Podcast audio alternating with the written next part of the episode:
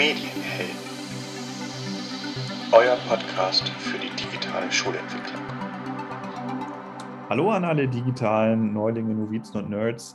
Eine neue Sendung unseres Podcasts Medienhelden. Herzlich willkommen zurück. An meiner Seite wie immer Timo Biss. Kurze Information vielleicht auch nochmal zu Timo Biss. Eine Lehrkraft an der Gemeinschaftsschule Nordhof, so wie ich. Englisch und Sport sind seine Fächer, unter anderem aber auch Koordinationsassistent der Jahrgänge 7 und 8. Hallo Timo. Hallo Matthias, vielen Dank für diese umfangreiche Begrüßung. Gerne gebe ich das zurück und stelle dich auch noch mal kurz vor. Das machen wir nicht jedes Mal so, aber ja, wir haben gehört, dass die Reichweite von uns vielleicht doch über Schulgrenzen schon reicht. Deshalb Matthias Dirks, seines Zeichens WIPO und Englischlehrer an der Gemeinschaftsschule Nordorf und zusätzlich in Teilzeit Abgeordneter Lehrbeauftragter an der Uni Kiel, wo er sich im weitesten Sinne um die Pädagogik kümmert und bestimmt da auch immer wieder digital wird. Schön, dass du da bist, Matthias. Hi. Hi, Timo, vielen Dank. Wir haben das diskutiert. Unser Podcast ist, ist klein gestartet und jetzt geht es immer mal wieder über eine Grenze hinaus, über eine Schulgrenze hinaus. Und du hast da ein ganz aktuelles Beispiel. Du bekommst da Feedback. Ja, total schön. Ähm, ich habe jetzt schon zweimal von einem, einem Hörer da äh, eine Nachricht bekommen. Er fährt zur Schule mit dem Auto und sagt, er, er nutzt unseren Podcast, äh, um Impulse zu bekommen, digitale Impulse und ähm, ist ganz begeistert, fährt da ganz frisch dann zur, zur, zur Arbeit, sagt er, und gibt uns acht von zehn Sternen. Ich war ja erst enttäuscht von acht, äh, acht von zehn Sternen. Da geht noch mehr. Und da haben wir uns ja schon gefragt, welche Bezugsnorm hat er da wohl zugrunde gelegt? Absolut. Ist es irgendwie kriterial? Dann müsste man den lieben Moritz mal kontaktieren mhm. oder gar einladen und fragen, was sind deine Kriterien? Oder werden wir hier gar verglichen mit anderen Podcast-Formaten? Hm. Oder eher so die individuelle Bezugsnorm. Man weiß es nicht. Ne? Werden wir immer besser vielleicht? Oder hatten wir mal zehn Sterne? Jetzt haben wir uns verschlechtert. Da musst du vielleicht nochmal eine Rückfrage stellen. Aber insgesamt kann man ja mit acht von zehn Punkten auch schon sehr zufrieden sein. Wunderbar. Worum soll es heute gehen, Matthias? Ja, wir waren ja auf Studienfahrt, Timo. Ähm, ich war in Brüssel. Wo warst du, Timo? Ja, das klingt für mich sensationell. Als WIPO-Profillehrer, als Sportprofillehrer hat es uns verschlagen an die französische Atlantikküste und wir haben da in dem Modul Rollen und Gleiten bzw. Bewegen auf dem Wasser dann hm, ja, das Wellenreiten theoretisch und praktisch beleuchtet. Mega. Ich habe ja auch ein paar Bilder gesehen. Äh, ein, ein, oder zwei Bilder kann man ja auch bei Twitter sehen auf unserem Account. Ähm, sah grandios aus, was ihr da gemacht habt. Hm, Fenja übrigens war ja auch parallel zeitgleich, denn ja auch noch in Europa unterwegs mit ihrer zwölften Klasse. Also alle zwölften Jahrgänge, ähm, äh, alle zwölften Klassen ähm, waren unterwegs in Europa und Fenja war in Kroatien, wenn ich das richtig in Erinnerung habe, in Istrien. Ja. Mit ihrem Bioprofil. Hochspannend. Ja. Ähm, eine Überlegung war ja auch, dass wir gemeinsam losfahren und dann haben wir gesagt, nein, wir wollen Schwerpunkte setzen in unseren Profilen, wir wollen schauen, ähm, wo macht das Sinn? Wir wollen auch Spaß und Freude haben und auch als Gruppe losfahren und das genießen können, aber wir wollen eben auch was mitnehmen als, als Profile. Und so hat es uns dann ja in drei wirklich sehr unterschiedliche äh, Länder verschlagen. Ja. Dass das wieder möglich ist ich fand das einfach eine, eine ganz äh, tolle, tolle Vorstellung, dass gerade ähm, die, die Klassen so verstreut waren in Europa. Ähm, davon lebt auch Europa, dass, dass wir durch Europa ziehen und dort Möglichkeiten suchen, wo wir am besten mit unserem Profil was lernen können. Das ist doch großartig, wenn man sich das vorstellt, dass das einfach so möglich ist. Ähm, Fenja hat da so ihre ganz eigenen äh, Wege gefunden, das zu dokumentieren. Wir haben auch ähm, einen bestimmten Weg gefunden. Ich habe mit meiner Klasse ja die ganzen Tage dokumentieren lassen mit, äh, mit Handys und Kamera, sodass wir ein Video zusammengestellt haben das werden wir jetzt nicht, wahrscheinlich eher nicht veröffentlichen, weil da dann doch, äh, finde ich, viele datenrelevante Dinge dann ja auch gesagt werden und ähm, allein auch schon die ähm, Rechte am Bild, ja, das kann man sich alles unterschreiben lassen, aber ich möchte jetzt nicht unbedingt ähm, so viel Bildmaterial rausgeben ähm, ins Internet. Deshalb bleibt es wahrscheinlich eher klassenintern. Das ist aber auch schön, da können wir mit weiterarbeiten. Wir hatten eine schöne Zeit in Brüssel. Ähm, wir haben uns ja ganz explizit für Brüssel entschieden. Von der Unterrichtsthematik äh, war es die Europäische Union, sodass es einfach nur Sinn machte, nach Brüssel zu fahren, um dort mehr über die Institution der Europäischen Union und die Geschichte und überhaupt Sinn und Zweck herauszufinden. Also das war schon eine, eine tolle Sache. Klingt unglaublich spannend. Ich, vielleicht habe ich ja die Chance, ein bisschen was von dem Videomaterial zu sehen. Ja. Ein, ein, Layer, der da drunter liegt, der vielleicht auch datenschutzrechtlich, das ist ja auch ein Riesenthema immer wieder, wenn wir über digitale Medien sprechen an den Schulen, aber ein, ein Layer, der da drunter liegt, wäre ja eben dieses Podcast-Format. Habt ihr auch mit Audios gearbeitet vor Ort oder ist es in diesem äh, Vlog, äh, ja, recht freien Vlog Format geblieben. Ja, also so, so Grund, äh, grundlegend war es halt der Vlog. Und mh, überall dort, wo, äh, das war so mein Arbeitsauftrag, überall dort, ähm, wo, es, wo es nicht selbsterklärend ist, wo, wo, das, wo das Bildmaterial nicht für sich selbst sprechen kann, dort wurde dann Audio unterlegt. Ja, ähm, Matthias, bevor wir vielleicht da diese einzelnen ergänzenden Tonspuren nochmal uns genauer anschauen, also ein Highlight steht uns ins Haus, Leute. Ein, ein, ein wahrer VIP, der in den letzten Jahren auch in den Social Media irgendwie, glaube ich, in vielen Kanälen aufgetaucht ist. Ähm, bevor wir darüber sprechen, vielleicht nochmal Werbung in eigener Sache als Profillehrer der 12a des Sportprofils meine Schüler haben keinen Vlog gemacht, sie haben aber ein, ja, ein, einen eigenen Podcast aufgenommen, in dem sie auch begrüßen äh, als Medienhelden. Das ist abgesprochen gewesen quasi. Und äh, ja, ein einstündiges Recap quasi produziert haben. Wir haben diesen Podcast, der ist schon äh, online, hinterlegt in unseren Notes. Ihr könnt also jetzt äh, einfach einmal runter scrollen, wenn ihr schauen möchtet ähm, und könnt euch da anhören, was Conny und Mario da eigentlich produziert haben. Richtig gute Sache. Die ersten acht Minuten muss man ein bisschen durchhalten. Da geht es um die Anfahrt. Die war anstrengend bis an, an die Aquitaine, kannst du dir vorstellen, 30 Stunden Bus.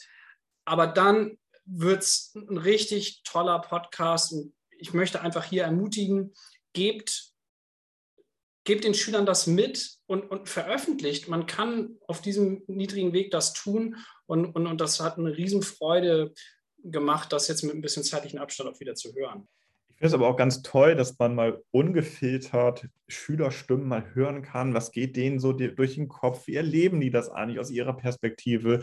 Und wir reden denn nicht als Lehrkräfte über die Studienfahrt und über die Schülerschaft, sondern sie geben mal ganz real zurück. Was passiert hier gerade? Ähm, wie nehmen wir das gerade wahr? Aber du hast ja auch schon gesagt, du möchtest gerne auch dieses Material verwenden im Unterricht, ähm, nochmal nachbesprechen, ähm, Szenen rausnehmen, ähm, genauso wie ich das machen möchte mit meinem Video, das ich mit der Klasse gedreht habe, dass wir danach nachbesprechen können, okay, was haben wir da eigentlich konkret erlebt? Wie habt ihr das wahrgenommen und so weiter und so fort. Das ist einfach ja so eine so, so ein ähm, Einfangen der Stimmung zu dem Zeitpunkt und man kann dann nochmal mit Distanz raufschauen.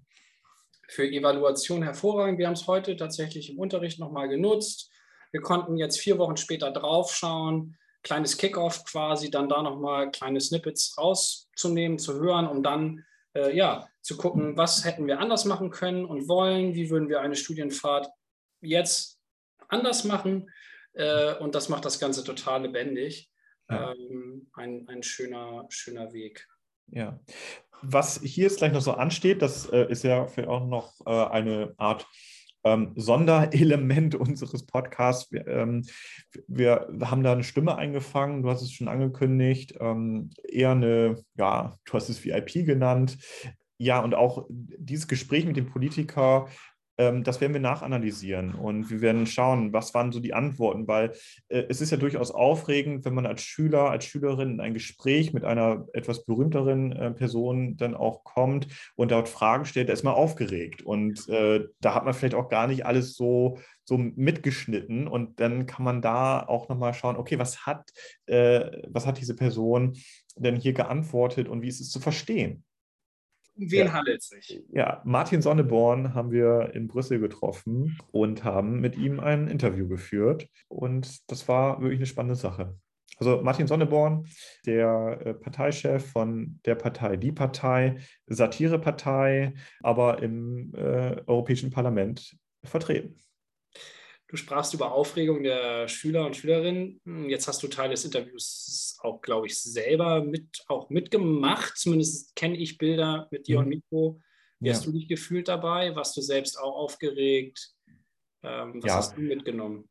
Definitiv. Ähm, alleine schon einfach der Umstand, man ist ein, in einer fremden Stadt, äh, man, man trifft sich dort in der Stadt mit, mit jemandem, ähm, ja, der berühmt ist. Ähm, man hat das vorher alles organisiert und äh, ich habe natürlich gedacht, Hauptsache so die Technik funktioniert. Das war natürlich auch aufregend, dass ich da so den Fokus drauf hatte dass ich das alles mitschneiden kann. Ich hatte erst noch so Angst, dass äh, wir die, ähm, das nicht so richtig einfangen können, weil wir uns ähm, auch an einem eher belebteren Platz dann getroffen haben. Ähm, ja, in einem Restaurant, Schrägstrich äh, Kneipe. Ich glaube, Martin Sonneborns Stammkneipe in Brüssel, direkt vor dem Europäischen Parlament gelegen. Ja. Bestimmt ein, ein, ein richtig aufregender, toller Tag für euch. Äh, Auf jeden Fall, ja. Ähm, also für, für die Schüler war es auch, also ich kann vielleicht nochmal kurz erzählen, wie, wie es dazu kam. Ich, ich habe gar nicht die, die Initiative äh, ergriffen, ihn ein, äh, da anzufragen, ob er mit uns mal ins Gespräch kommt, sondern wir hatten im, im Unterricht selbst, hatten wir eine Unterrichtsstunde zu dem Thema, was hat Satire, was hat Humor, was hat Witz äh, eigentlich in Politik zu suchen? Hat es da überhaupt einen Platz? So, das war der Aufhänger. Ähm, und im Einstieg äh, gab es einen kurzen Ausschnitt von Martin Sonneborn von, von 2015 von Spiegel TV. Da hat er für Spiegel TV produziert. Ähm, Bericht aus Brüssel hieß das. Und danach haben mich mal Schülerinnen und Schüler dann direkt gefragt, können wir nicht vielleicht mal so jemanden treffen? wir waren im Landtag, Bundestag und das ist immer alles sehr trocken gewesen und äh, die erzählen immer alle das Gleiche und da versprechen wir uns vielleicht auch mal eine andere Perspektive. Und dann habe ich gesagt, okay, äh, ich habe auch andere angefragt und ich habe ihnen gesagt, gern mache ich das auch dann für Martin Sonneborn, hatte dann nicht viel erwartet, äh, dass da dann irgendwie zurückkommt, ja, machen wir auf jeden Fall, aber er hat, glaube ich, innerhalb von zwei, drei Stunden direkt zurückgeschrieben persönlich und meinte, klären Sie das mal mit meinem Büroleiter, da müsste ich eigentlich Zeit haben. Toll. Ja, und dann hat sich das ergeben und wir haben uns dort getroffen. Und äh, das ist gerade auch wieder ganz aktuell, äh, weil vor, vor ein paar Tagen habe ich noch ein Paket bekommen ähm, von der Partei Die Partei. Und das war ein Paket aus Brüssel und die hat mich nämlich angeschrieben, ob wir äh, zufälligerweise einen Regenschirm und einen Schal vergessen haben. Und ich sagte, ja, haben wir tatsächlich. Und dann haben die uns das Paket geschickt und haben da drin nochmal eine, äh, eine Tasche gehabt, äh, wo dann von, von, der Partei und dann auch noch einen zusätzlichen Regenschirm, wo dann Martin Sonneborn draufsteht. Unglaublich sympathisch klingt das. Und ja. Also hm. wie, wie, wie nett kann es sein, dass Schüler so eine Gelegenheit, Schülerinnen so eine Gelegenheit bekommen? ich würde sagen, wir, wir, schließen da vielleicht einfach mit und lassen das vielleicht für sich wirken. Und ja, dann können wir nochmal einen Rückbezug nächste Woche mal machen, ähm, ja. wie du das vielleicht auch so wahrgenommen hast. Lass uns so verbleiben. Ich freue mich jetzt aufs Hören und ja, wünsche euch allen da draußen, allen Hörern eine schöne Woche und bis dann. Bis dann. Ja, ich begrüße euch heute nochmal ganz herzlich hier. Wir sind gerade in Brüssel unterwegs. Wir sind ganz in der Nähe vom Europäischen Parlament. Wir begrüßen ganz herzlich Herrn Martin Sonneborn, der sich heute hier bereit erklärt hat, äh, eine kleine Fragerunde mit uns zu machen, vielleicht auch ein bisschen ins Diskutieren zu kommen. Wir haben jetzt schon ein bisschen Brüssel kennengelernt. Und Herr Martin Sonneborn, vielleicht mögen Sie ja nochmal ein, zwei Worte verlieren. Wer sind Sie überhaupt? Wo kommen Sie her? Was machen Sie hier überhaupt? Im Moment stehe ich in der Beer Factory und trinke ein Bier. Ähm, ja, herzlich willkommen. Also ich bin Abgeordneter des Europäischen Parlaments. Ich bin Bundesvorsitzender einer kleinen, obskuren Partei, Ähm, vor zehn Jahren habe ich das mal irgendwo gesagt, da hat Claudia Roth dazwischen gekräht, es handelt sich doch nicht um die Grünen. Und ich habe gesagt, nein. Also ich bin Abgeordneter einer kleinen obskuren Partei namens Die Partei, der überraschend hier ins Europäische Parlament gewählt worden ist, vor ungefähr acht Jahren, wenn ich mich recht erinnere. Ich habe mir drei Aufgaben gestellt hier in Brüssel. Die erste ist, dass ich Transparenz herstelle, ähm, und zwar für die Dinge, die mich interessieren hier. Das sind die komischen, die grotesken und die Dinge, die mit Korruption zu tun haben in der EU. Also ich habe unterschiedliche Methoden, um Dinge zu referieren, die mir hier begegnen. Äh, einerseits Berichte in Titanic, ähm, dann bei Facebook oder Twitter oder Instagram stelle ich viel ein von den Dingen, die ich hier erlebe.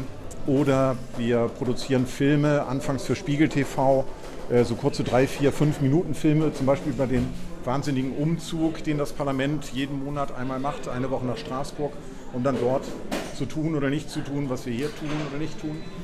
Ähm, oder wir machen seit neuestem auch Berichte auf YouTube. Wir haben jetzt den dritten gerade angefangen, Bericht aus Brüssel heißt, das sind so 30 Minuten über die Dinge, die man normalerweise im äh, öffentlich-rechtlichen Fernsehen, im privaten sowieso nicht und auch in den Medien wenig erfährt. Und das Ganze meistens ein bisschen komisch aufbereitet, damit es auch erträglich wird. Ähm, also Transparenz herstellen. Zweite Aufgabe war, ich wollte dicke alte weiße Männer ärgern, die die EU in die ähm, problematische Situation gebracht haben, in der sie sich jetzt befindet. Und das habe ich äh, ausreichend getan. Ich habe viele Belege dafür, die ich leider jetzt nicht zeigen kann. Und ähm, dritte Aufgabe ist, ab und zu große Reden zu schwingen vor möglichst leerem Plenarsaal. Ähm, die Distanz, die zeitliche, die mir hier eingeräumt wird, ich bin Hinterbänkler, also ich bin hier unwichtiger Abgeordneter, ähm, ist ungefähr, sind 60 Sekunden oder sind 90 Sekunden. So viel Redezeit habe ich. Also Frau von der Leyen durfte zum Beispiel bei den Reden zum State of the Union, habt ihr das zur Kenntnis genommen eigentlich, dass es das gab? Vor einer Woche, vor zwei Wochen? An Amerika orientiert. Wir haben ja also eine große, ähm, einen großen Tag, an dem alle zur Lage der Nation sprechen. Und da hat dann die Kommissionspräsidentin, Frau von der ähm, Leyen, 60 Minuten Zeit, um die Lage zu beschönigen. Und ich habe dann 60 Sekunden Zeit, um das Ganze wieder einzureißen, was sie da an äh, Bildern aufgebaut hat. Und ähm, normalerweise habe ich so eine halbe Stunde Zeit und zeige Bilder und Filme, also zeige den Besuchern so ein Minuten Reden, die ich gehalten habe und die Leute, die ich hier ärgere im Parlament oder mit denen ich mich auseinandersetze. Ja, vielen Dank erstmal, Herr Sonneborn. Vielleicht ist ja auch schon die erste Frage aus dem Publikum von den Schülern. Also es ist ja bekannt, äh, dass Sie sehr oft Satire benutzen als Ihr Werkzeug. Das ist ja so ein bisschen Ihr Markenzeichen, würde ich mal sagen. Ähm, da habe ich mal die Frage, Nehmen Sie sich noch als Satirepartei wahr? Vielen Dank für diese Frage, ob wir uns noch als Satirepartei wahrnehmen. Ähm, also unter uns und ohne Mikrofon würde ich das wahrscheinlich bejahen, denn ähm, wir sind eine Partei, die mit satirischen Mitteln arbeitet. Das heißt aber nicht, also Satire ist kein Quatsch und kein Klamauk und ist nicht verwechseln mit Comedy zum Beispiel im Fernsehen, auch nicht mit Kabarett ähm, wo man reinkommt äh, als Zuschauer und dann auch seine Meinung schön bestätigt bekommt. Wir sind schon, also Satire ist schon eine Kunstform, die ein bisschen auf Irritation ähm, der, ähm, der Zuschauer aus ist und im Zweifelsfalle machen wir auch mal einen guten Witz, der dann praktisch die eigene Blase oder Klientel ärgert. Wir arbeiten mit satirischen Methoden, insofern kann man uns als Satirepartei bezeichnen. Ja. Gibt es denn in dem Zusammenhang Grenzen für die Satire? Wir haben im Unterricht darüber gesprochen, wir haben es versucht zu definieren, aber haben Sie da eine Grenze, die Sie ziehen bei Satire, wenn es um Politik vielleicht dann auch geht? Ich bin sehr dankbar, dass ihr euch Gedanken gemacht habt über die, über die Grenzen der Satire. Ähm, wenn ihr Grenzen festlegen könnt, dann äh, könnt ihr sie direkt an uns weiterleiten, denn wir haben es nicht geschafft bisher. Wir sagen, es gibt ähm, wenig Tabus, die wir respektieren. Das war früher natürlich noch ein bisschen freier als heutzutage. Aber ich habe mein Handwerk bei Titanic gelernt, dem endgültigen Satiremagazin. Und da war es so, dass wir praktisch Witz über alles gemacht haben, außer über die Drehtabakindustrie, weil das die einzigen waren, die damals Anzeigen in Titanic geschaltet haben. Und über die Mutter von Achim Gräser, ähm, ein Zeichner, der heute für die FAZ ähm, Karikaturen zeichnet, der war damals Redakteur und der hat mal gesagt, meine Mutter kommt, kommt mir nie ins Heft. Und dann haben wir gesagt, haben wir sofort jemanden losgeschickt, der zu seiner Mutter gehen sollte, einen Bericht über sie schreiben sollte, haben es aber irgendwie vergessen. Also das sind die beiden Tabus in der deutschen Satire. Drehtabakindustrie und die Mutter des Zeichners Achim Gräser. Alles andere darf bewitzelt und äh, mit satirischen Mitteln angegangen werden. Herr Sonneborn, wir haben noch eine weitere Frage. Ja, also Ihre Partei, die Partei ist ja sehr bekannt in Deutschland. Äh, wie kam es dann zum Aufstieg? Wie, Verzeihung, wie kam es zu was? Zum Aufstieg. Das nennen Sie Aufstieg. Wir sind eine 2%-Partei mit dicker Fresse. Ich würde da nicht von Aufstieg reden. Wir haben einmal versucht, über die 5%-Hürde zu kommen. Das war jetzt in Berlin bei den Abgeordnetenhauswahlen. Und da sind wir grandios gescheitert mit 2%. Allerdings gab es auch eine hohe Wahlbeteiligung. Das ist für kleine, populistische, obskure Parteien immer schlecht, weil dann äh, braucht man mehr Stimmen. Wir haben ja so einen Sockel vielleicht.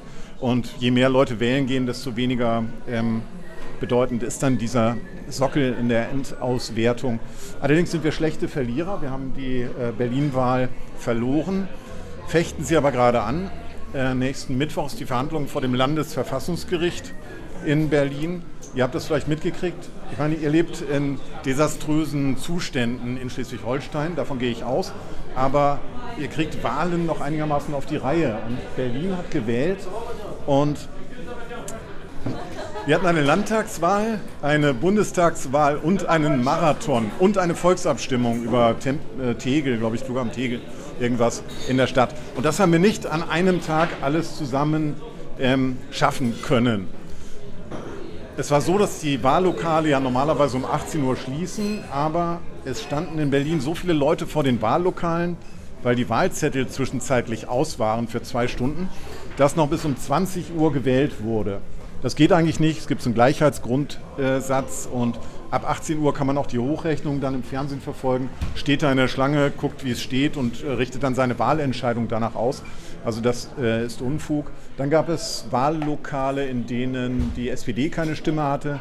Das war mir sympathisch, aber man kann davon ausgehen, dass da irgendwas falsch gelaufen ist. Und es gab Wahlbezirke, in denen es, äh, es eine Wahlbeteiligung von bis zu 159 Prozent gab. Und das ist natürlich eine schöne Sache in einer politikverdrossenen Gesellschaft, in der nur zwei Drittel der Bürger wählen gehen. Aber es liegt auch den Verdacht nahe, dass da was falsch gelaufen ist. Deswegen haben wir ähm, Klage eingereicht auf Wahlwiederholung und am nächsten Mittwoch ist jetzt ähm, der erste Prozesstag und ich gehe davon aus, also die Fachleute sagen, es wird in 440 Wahlbezirken in Berlin nochmal gewählt. Es gab auch, das wird euch vielleicht interessieren, in der Bundestagswahl Leute, die mit 16 schon Bundestag, also Unterlagen für die Bundestagswahl bekamen.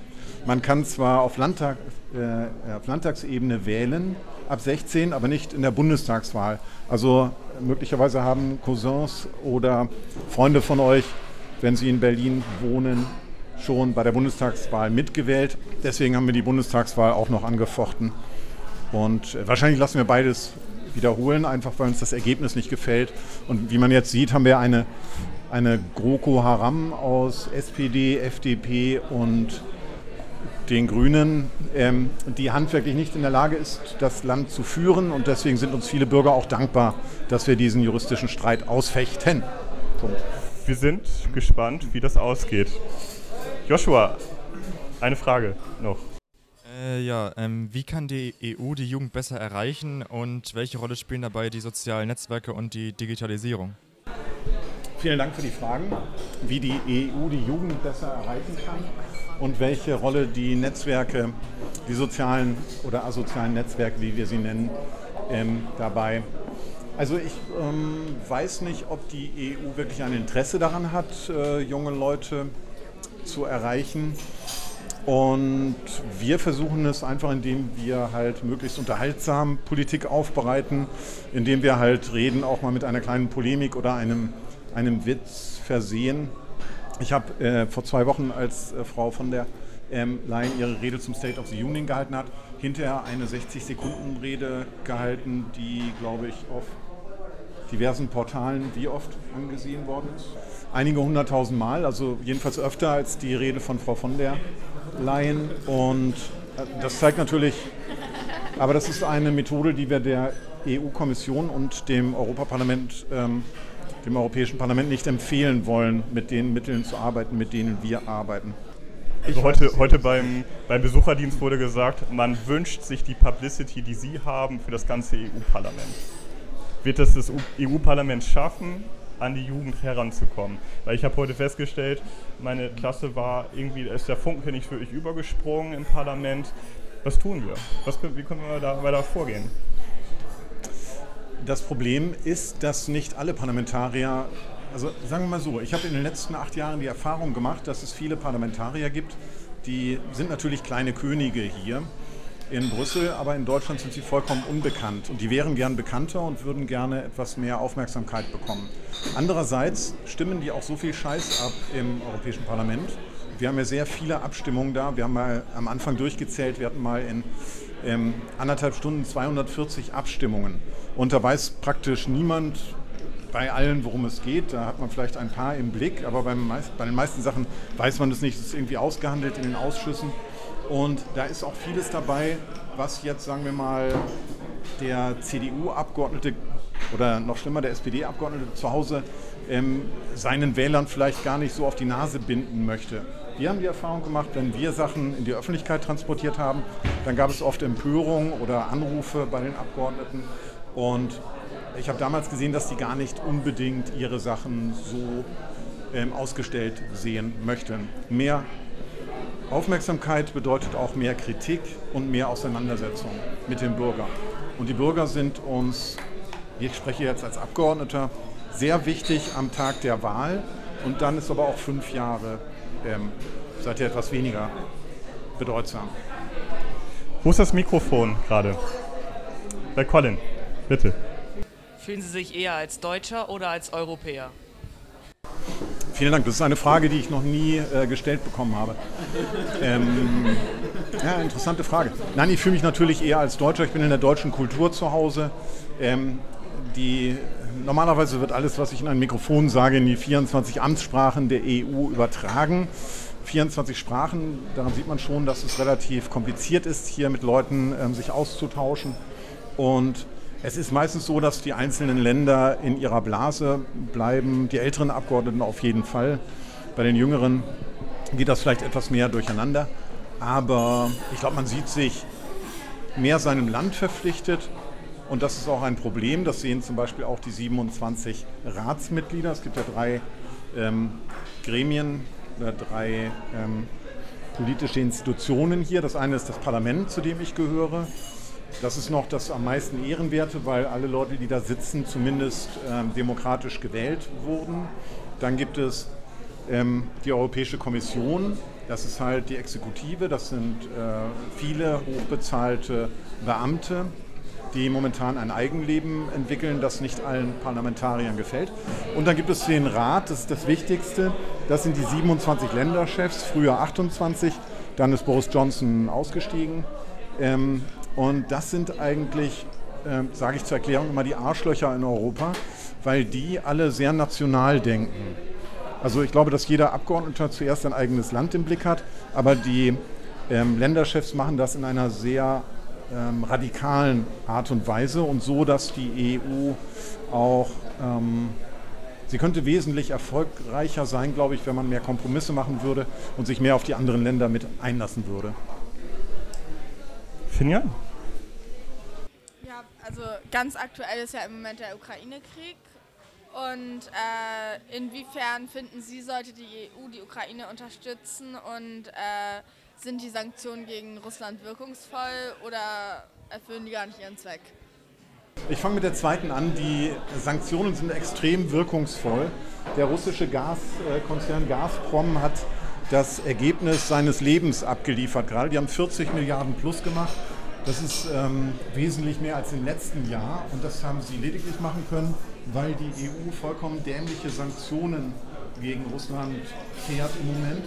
Wenn man Sanktionen hätte, die das Land treffen würden, dann wäre das noch was anderes. Aber das, was hier handwerklich äh, falsch gemacht wird, das führt dazu, dass Putin verdient. Das führt dazu, dass in Deutschland die Gaspreise explodieren. Und das ist absolut, es wird im, im Herbst wird es, äh, werden sicher Leute auf die Straße gehen und ich kann das wirklich niemandem verdenken.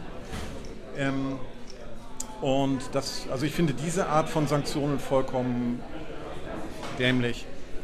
Da äh, profitieren große Konzerne und die kleinen Bürger zahlen. Die Position der EU zur Ukraine ist eine schwierige in meinen Augen. Wir haben einen ähm, Außenbeauftragten namens Sepp Borrell, einen 183-jährigen Spanier, der relativ verblödet ist und der gesagt hat, relativ früh am Anfang dieses Konfliktes, diese Auseinandersetzung muss auf dem Schlachtfeld entschieden werden. Das heißt, der höchste EU-Diplomat, der höchste Vertreter unser aller ähm, sagt so etwas. Die Diplomatie ist in Europa erfunden worden. Wir leben davon, dass wir miteinander sprechen, dass wir miteinander verhandeln und dass wir kriegerische Auseinandersetzungen vermeiden oder dass wir versuchen, sie zu beenden. Und meine, irgendwann wird man sich zusammensetzen müssen und zu einem Kompromiss, zu einem Frieden, zu einem Vertrag kommen müssen. Wenn wir das jetzt angehen, meine, irgendwann machen wir es eh, dann machen wir es in zwei Jahren oder in fünf Jahren oder in zehn Jahren. Aber je länger dieser Scheißkrieg währt, desto mehr Leute sterben auf allen Seiten. Deswegen bin ich absolut für Verhandlungen. Es ist so, dass Putin glaubt, er könne die Ukraine erobern.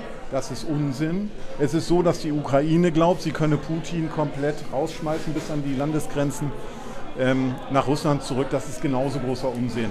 Also muss man dazu bringen, muss man die beiden Parteien dazu bringen, sich an einen Tisch zu setzen, meinetwegen nacheinander, nicht zusammen, fragen, wo rote Linien sind, was eine Kompromissmöglichkeit ist und das müsste die EU machen, denn die ist eigentlich ein Garant für Frieden und für Völkerverständigung auf diesem Kontinent. Und das müsste nicht Erdogan machen, der selber zwei völkerrechtswidrige Kriege führt. Ein super, das Wort Arschloch habe ich schon zu oft benutzt heute. Ähm, also der Irre vom Bosporus, dem sollte man die Verhandlungen wahrlich nicht überlassen. Gibt es eine Abschätzung von Ihrer Seite, wann Verhandlungen wieder aufgenommen werden? Ähm, sagen wir mal so, im Moment sind, glaube ich, zu viele Parteien daran interessiert, diesen Krieg weiterzuführen. Und es wird auch zu gut verdient an diesem Krieg. Und deswegen glaube ich, dass das leider noch einige Zeit dauern wird. Ja, Melvin, eine Frage. Eine Frage wäre, haben Sie eigentlich Angst vor uns oder wozu haben Sie Ihre zwei Bodyguards dabei? Vielen Dank. Äh, ich habe tatsächlich Angst vor euch. Ich habe gehört, ihr kommt aus äh, dem Schweinebauernland Schleswig-Holstein und deswegen habe ich Bodyguards dabei. Das ist aber, sind keine zwei Bodyguards, sondern das ist ein gefährlicher Einzelkämpfer, der gerade auf Bundeswehrübung war, Chris Schiller, mein Assistent. Und das ist mein Anwalt, Dustin Hoffmann. Eure Eltern werden den Namen wahrscheinlich kennen. Also man hat einen war das Einstellungskriterium? Äh, nein. Das war ein glücklicher Zufall. Aber man hat also einen, praktisch einen Kämpfer und einen, der einen hinterher äh, juristisch raushaut. Es Ärger mit euren Eltern gibt. Ja, Jasa, es geht weiter mit Ihnen. Ähm, was sind Ihre äh, Zukunftsziele? Was würden Sie gerne äh, in der EU erreichen? Was ich gerne erreichen würde? Ich würde gerne nach Kiew und Moskau fliegen und einen Waffenstillstand zumindest oder einen ähm, Friedensvertrag initiieren. Ähm, ansonsten, gute Frage. Kommissionspräsidentin würde ich gerne werden. Aber auch das wird schwer. Gut. Lea ist mutig. Was genau würden Sie an der EU verändern? Das dauert zu lange, das kann ich euch jetzt nicht sagen, was ich an der EU verändern würde. Als erstes also die Kommissionspräsidentin Frau von der Leyen hat bei ihrem, vor ihrem Amtsantritt versprochen, dass das Europaparlament ein Initiativrecht bekommt, wenn sie Kommissionspräsidentin wird. Das Europaparlament ist das einzige wirklich, ähm, oder sagen wir Parlament in einer Demokratie, das kein Initiativrecht hat. Das heißt, heißt wir können keine Gesetze uns überlegen, keine Sachen in Angriff nehmen, weil wir immer die Kommission bitten müssen, ein ähm, eine Gesetzesvorlage ähm, in Gang zu bringen. Also das wäre das Erste. Initiativrecht für das Parlament. Dann würde ich verhindern, dass es eine 3,5 Prozent Hürde gibt. Die großen Parteien ärgern sich so sehr über das, was wir hier machen, dass sie gerade eine 3,5 Prozent Hürde zur nächsten Europawahl einführen wollen. Das hat das Bundesverfassungsgericht bisher zweimal ähm, untersagt und trotzdem versuchen die es immer wieder. Ich habe neulich den Enkel von Helmut Kohl, nein, kennt ihr wahrscheinlich nicht mehr.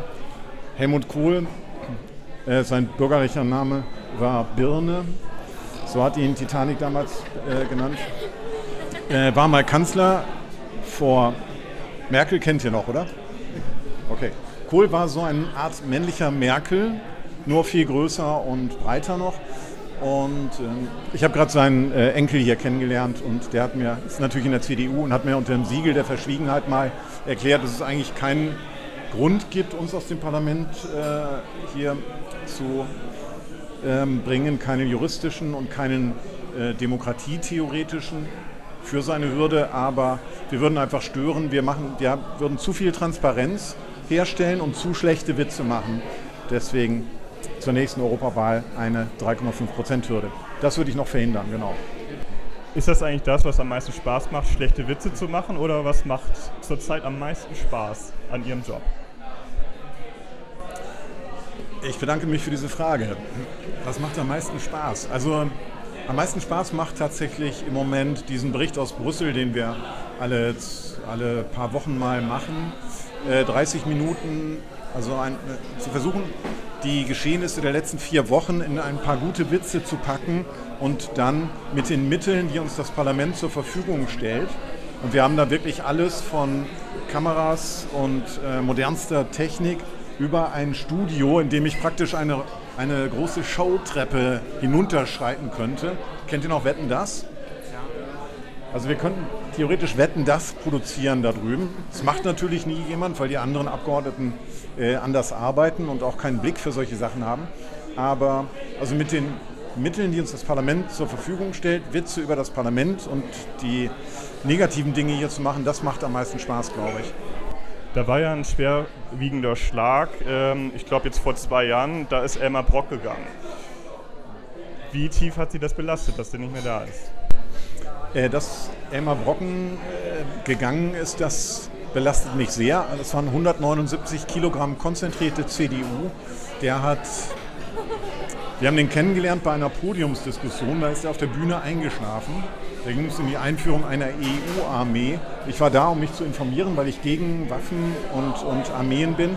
Wollte mir das mal angucken und wir sehen halt, dass ähm, Elmar Bruck von der CDU auf der Bühne einschläft. Dustin hat ihn fotografiert, ich habe es hochgeladen bei Facebook und Twitter. Die Leute haben schon über ihn gelacht.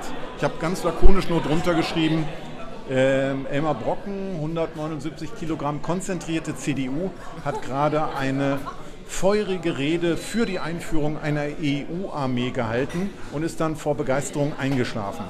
Also gar nicht so lustig, aber das hat sich so unglaublich verbreitet und die Leute lachten schon über ihn, während er noch schlief. Und dann hat ihm aber seine, seine Assistenten haben sich nicht getraut, ihm das zu äh, erklären, dass der, oder warum über ihn gelacht wird. Er ist bekennender Choleriker. Ich weiß nicht, wie euer Lehrer ist, aber immer Brocken schmeißt mit Schlüsselbündern nach seinen Assistenten und mit Schuhen. Das Gemeine ist, äh, er hat seine Assistenten oder seine Praktikanten sogar gezwungen. Die haben übrigens, seine Praktikanten haben kein Geld bekommen für das Praktikum. Wir zahlen unseren Praktikanten 1000 Euro, falls mal jemand ein Praktikum machen will. Ähm, Elmar Brocken hat seinen unbezahlten Praktikanten, hat seine Praktikanten dann gezwungen, ihm die Schuhe wiederzuholen und sie ihm auch wieder anzuziehen, weil er selber wenig Kontakt zu seinen Füßen pflegte. Und jetzt hat ihm also die Leute tuschelten und lachten und er wusste nicht, was los war. Irgendwann hat er es dann mitgekriegt, hat es ihm jemand erzählt. Ich gab gerade ein Interview im Parlament einer ARD-Reporterin und da ging er vorbei und ich zeige sonst ein Bild, weil aus dem Interview ich ein Bild rausnehmen konnte, wo er praktisch so vor mir steht, wie so, ein, wie so zwei Hunde sich gegen, so, wie so zwei Kampfhunde, aber der eine deutlich kleiner als der andere. Und er ging mich so an und herrschte mich an, ich sei faul, faul, faul, frech und faul. Ist auch ein guter Rhetoriker. Und dann sagt er, ich soll mich mal schlau machen über ihn.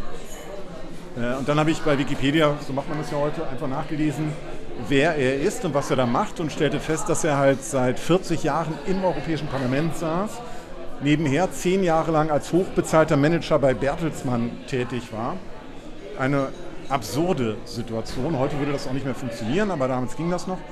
Und also er konnte praktisch Konzerninteressen in die Verträge von Lissabon mit einbringen. Ähm, und naja, noch so, noch so zwei oder drei Sachen. Und dann habe ich eigentlich in den nächsten drei Jahren habe ich ihn geärgert. Er hat mich geärgert, wenn er konnte. Ich habe ich hab mich in Besuchergruppen rein, reingeschmuggelt, wenn die sich mit ihm fotografieren ließen. Das sind so die, die CDU-Abgeordneten bekommen so Letztwähler-Besuchergruppen, also sehr überaltertes äh, Publikum, das vor seiner letzten Wahl steht. Und wenn die sich fotografieren, da steht dann ein Abgeordneter, der etwas jünger ist, dazwischen. Äh, ich meine jetzt mich, auch wenn ich in euren Augen alt bin, im Parlament bin ich jung. Äh, dann, dann gab es lustige Bilder. Das fehlt mir sehr, dass man sich mit dem nicht mehr ärgern kann. Wie behandeln Sie denn Ihre Angestellten und wie würden Sie da die Arbeitsatmosphäre beschreiben? Und wie groß ist Ihr Team? Wer steht dahinter? Wer macht die Entscheidungen? Sind Sie das allein? Das sind die beiden. Das können Sie eigentlich selber sagen. Da wird, hier, da wird der Kopf geschüttelt. Wie werdet ihr behandelt? Hier kann man sich nicht, hier kann man sich nicht beklagen. Die Angestellten werden hier versorgt. Das sieht man hier schon. Ja, genau. Wunderbar. Ja, Finja, ähm, du hast noch eine Frage. Ja. Ähm, also, dass Sie den jetzt nicht so leiden können, haben wir jetzt nicht rausgehört. Aber gibt es irgendwelche Abgeordneten, die Sie meiden? Die ich meide? Ähm, nein, es gab, ich habe ja die, die Leute, die auffällig sind, verhaltensauffällig, die sind ja für mich interessant. Udo Vogt von der NPD, der war ja in der letzten Legislaturperiode, also ein Nazi, war hier im Parlament ein Deutscher. Und den habe ich immer, immer wenn er mir auf dem Flur begegnete, habe ich gesagt, na Vogt, noch in der Politik? Und er hat jedes Mal irgendeinen Unsinn geäußert. Ich habe es alles mitgeschrieben und ich habe so ein Buch über die ersten fünf Jahre geschrieben. Das äh, ist dann, zieht sich sehr lustig durch. Es gibt, nein, es gibt, es gibt ein paar Leute, die ich mag, relativ wenig. Meistens Linke und Kommunisten aus Frankreich oder aus Deutschland, weil das die einzigen sind, bei denen ich das Gefühl habe, dass sie wirklich im Sinne der Bürger stimmen. Weil sonst sehe ich immer vor mir so einen großen äh, konservativen Block aus CDU und SPD und manchmal Grünen. Und die stimmen praktisch alles durch, was für Konzerne wichtig ist, was für Banken wichtig ist. Und das Wohl der Bürger ähm, interessiert sie da etwas weniger.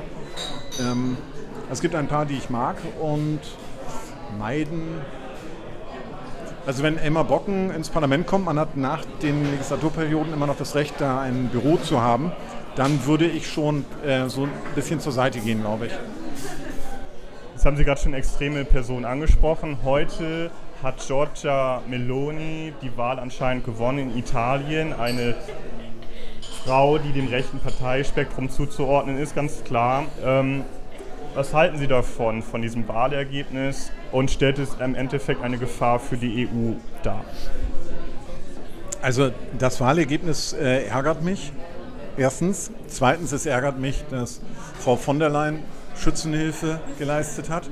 Die hat nämlich in einer äh, Diskussion mit äh, Studenten gesagt, wenn die, ähm, wenn die Italiener schlecht wählen, dann haben wir Instrumente.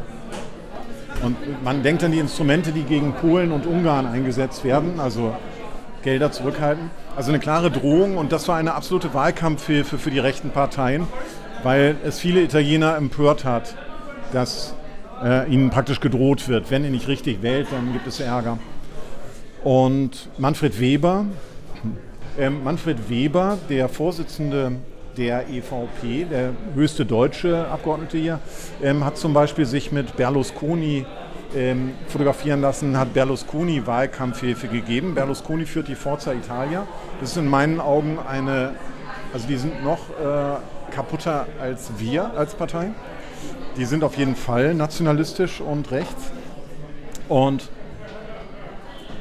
die Konservativen, also die CDU und äh, CSU und FDP hier im Parlament zählen aber auf solche rechten Parteien, um ihre Ergebnisse durchzubringen. Und deswegen gibt es dann halt auch Wahlkampfhilfe für solche Leute. Also die EU ist nicht ganz unschuldig daran. Ich glaube tatsächlich aber auch, dass es schwierig ist im Moment. Äh, in Italien haben die Leute noch weniger, also wesentlich weniger Vertrauen in das politische System als in Deutschland. Und die haben so ein so zerrütteltes Parteiensystem schwer zu interpretieren, diese Wahl. Wir haben vielleicht noch so zwei Fragen, die wir in den Podcast mit reinnehmen wollen. Sandy, du hast noch eine Frage? Wie denken Sie, wird die Zukunft der EU aussehen? Wird es Richtung Expansion oder eher Richtung ähm, Rückschritt gehen? Ich habe, als ich hier anfing in Europa, in der EU, habe ich gesagt, ich kämpfe für ein stärkeres Kerneuropa mit 27 Satellitenstaaten. Deutschland ist das Land, das den Takt angibt und das sagt, wo es lang geht. Das war auf jeden Fall in den ersten fünf Jahren so. Mittlerweile ist es so, dass es nur noch 26 Satellitenstaaten sind und dass einige, gerade in Osteuropa, selbstbewusster werden und ihre eigenen Interessen vertreten. Und man sieht ja, ähm, wir brauchen einstimmige Entscheidungen in der EU, im Rat. Und die bekommen wir nicht, wenn es darum geht, ob ähm, die Entscheidungen demnächst nur noch mit Zweidrittelmehrheit zum Beispiel getroffen werden und nicht mehr einstimmig, dann stimmt Ungarn dagegen oder Polen dagegen. Und dann gibt es keine Veränderung. Wir können im Moment keine einstimmigen Entscheidungen treffen. Und deswegen glaube ich, dass das Konstrukt äh, gefährlich ist und dass man eigentlich reduzieren muss. Oder dass man einen, einen kleineren, eine kleinere Gruppe von Ländern braucht, die halt diese europäischen Werte, die wir uns mal auf die Fahnen schreiben zumindest, äh, teilt. Und die anderen müssen halt dann äh, etwas distanzierter, also keine Erweiterung, äh, Bal noch Balkanstaaten aufzunehmen oder Albanien. Ich meine, die haben, jemand aus, hat jemand albanische Vorfahren hier? Keiner? Gut. Also Albanien hat zum Beispiel noch Blutrache. okay. Aber also ich finde es verrückt noch, ähm, jetzt Staaten weiter im Osten aufzunehmen. Also Verkleinerung. Ich würde verkleinern. Ich würde Länder rausschmeißen. Das habe ich in Reden auch immer gesagt. Ähm, alle, die korrupt sind, Ungarn, Rumänien, Bulgarien, ähm, alle, die Steuer nicht steuerehrlich sind und die Firmen wie Apple zu Hause einen Spitzensteuersatz von 0,000 1% äh, einrichten, wie zum Beispiel Irland, Luxemburg. Luxemburg ist ein Nehmerstaat, also die bekommen Geld. Die haben, glaube ich, ein Durchschnittseinkommen von, keine Ahnung, 2500, aber die beziehen im Endeffekt mehr Geld aus der EU, als sie einbezahlen. Also es gibt sehr viel Quatsch und da würde ich radikal. Zum Schluss bleibt nur noch Deutschland übrig und auch Deutschland ist leider in Teilen äh, korrupt, wie sich gezeigt hat. Eigentlich müssen wir auch austreten. Eine Abschlussfrage zum offiziellen Teil. Wir haben uns die wichtigste Frage zum Schluss aufbewahrt. Wie viel verdienen Sie? Hat Sie die EU mittlerweile zum Millionär gemacht? Lohnt sich das? Würden Sie das Schülern raten?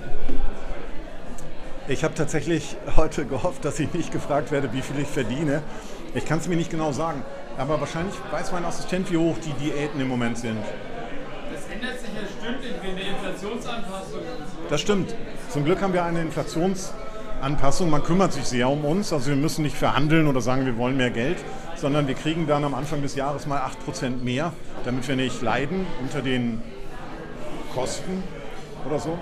Das ist schon ein extrem gut dotierter Job. Ich kriege über 7000 Euro netto auf mein Konto jeden Monat. Ich kriege, wenn ich hier bin, ähm, also ich habe eine, eine Bahncard, mit der ich in Deutschland umsonst herumfahren kann. Ich kann jede Woche in irgendein EU-Land äh, fliegen, wenn ich das möchte, auf EU-Kosten. Und ich habe einen Etat von 40.000 oder 50.000 Euro für Gimmicks oder, weiß nicht, Kugelschreiber Blöcke mit meinem Namen drauf. Ähm, wir machen, Im Moment machen wir ja, Kugelschreiber, sehr gut. Feuerzeuge. Nicht wirklich. Ja, der Lehrer kriegt das dem Im Moment machen wir Fernsehsendungen von dem Geld. Dann gibt es noch Tagegelder. Ich bin jetzt äh, im Moment selten in Brüssel, aber wenn ich da bin, kann ich mich eintragen. Für jede, für jede Eintragung gibt es wahrscheinlich 318 Euro oder so. 323 sind es. Entschuldigung. Ich habe. Äh, ja, die Inflation, 323. Ich habe mal ausgerechnet, ich habe meine Unterschrift, am Anfang habe ich eine sehr lange Unterschrift gehabt. Sonneborn ist ja relativ lang. Und ich habe festgestellt, dass ich meinen Stundenverdienst erheblich erhöhen kann, wenn ich so einen Kürzel mache bei der Unterzeichnung. Das ist dann nur noch ein Bruchteil einer Sekunde, in dem man 323 Euro verdient. Und also ich kann diesen, äh, diese Position nur jedem empfehlen. Wie, wie wohnt man denn eigentlich so in Brüssel und in Straßburg? Ähm, wie kommt man da so unter? In Brüssel brutal teuer.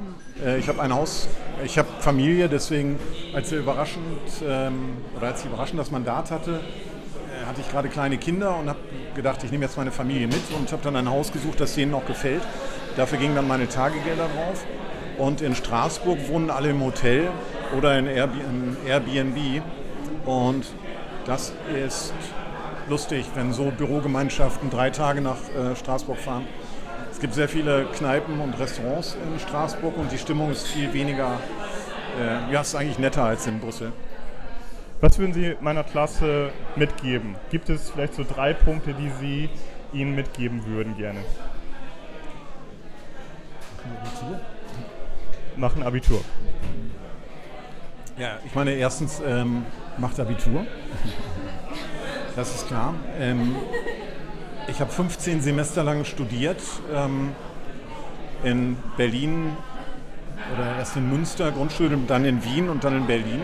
Das waren mit die schönsten Zeiten in meinem Leben, also mit der anschließenden Redakteurs- und Chefredakteurstätigkeit. Elf Jahre bei Titanic, das waren auch die besten Zeiten meines Lebens. Und die freie Zeit danach auch und das Mandat auch. Ähm, aber alles beginnt natürlich mit dem Abitur. Das braucht man einfach, damit man ein, seinen Lebenswandel ähm, selbstbestimmt gestalten kann. Und also, tja, beobachtet die Politik, behaltet das im Auge, was in Deutschland passiert, was in der EU passiert, interessiert euch dafür. Lest Zeitungen, wenn ihr das könnt. Könnt ihr wahrscheinlich nicht, kennt auch nicht, habt ihr auch nicht. Lest sie im Internet und werdet keine Arschlöcher später. Viele Leute vergessen, wo sie herkommen und ähm, dass es eine große Ungerechtigkeit gibt in unserem Land und in Europa. Wir haben einen Armutskoeffizienten ähm, von 22 oder 23 Prozent. Wir haben 23 Prozent der Bürger in der EU. 23 Prozent von 450 Millionen. Wenn jemand Mathe hat, kann er das ausrechnen lassen. Ähm, sind arm oder leben an der Armutsgrenze auf diesem Kontinent. Und das hat sich in den letzten 20 Jahren nicht verändert. Das heißt, es gibt auch kein wirkliches Interesse. In Deutschland ist es so ähnlich. Das muss man ändern. Und da seid ihr eigentlich auch gefordert, denn ihr seid klug, ihr werdet euren Weg machen, ihr werdet in Positionen kommen, ihr werdet später die Geschicke des Landes bestimmen. Und tja, bleibt einfach so, wie ihr seid jetzt. Herr Sonneborn, wir danken Ihnen ganz herzlich für dieses Interview. Wir verabschieden uns an dieser Stelle auch bei den Zuhörerinnen und ja, bis bald. Und wir haben noch ein paar schöne Tage in Brüssel. Bis bald.